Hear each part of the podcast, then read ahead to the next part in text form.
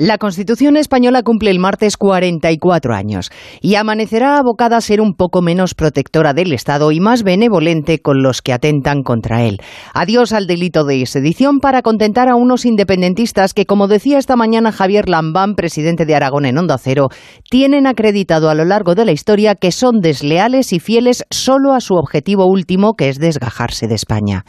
El paro ha bajado, la economía son ciclos y tarde o temprano llegará la recuperación, pero golpe a golpe los independentistas y quienes les dan cobijo van socavando el Estado de Derecho hasta que, quién sabe, si terminarán logrando el maligno objetivo de hacerle tambalearse por completo.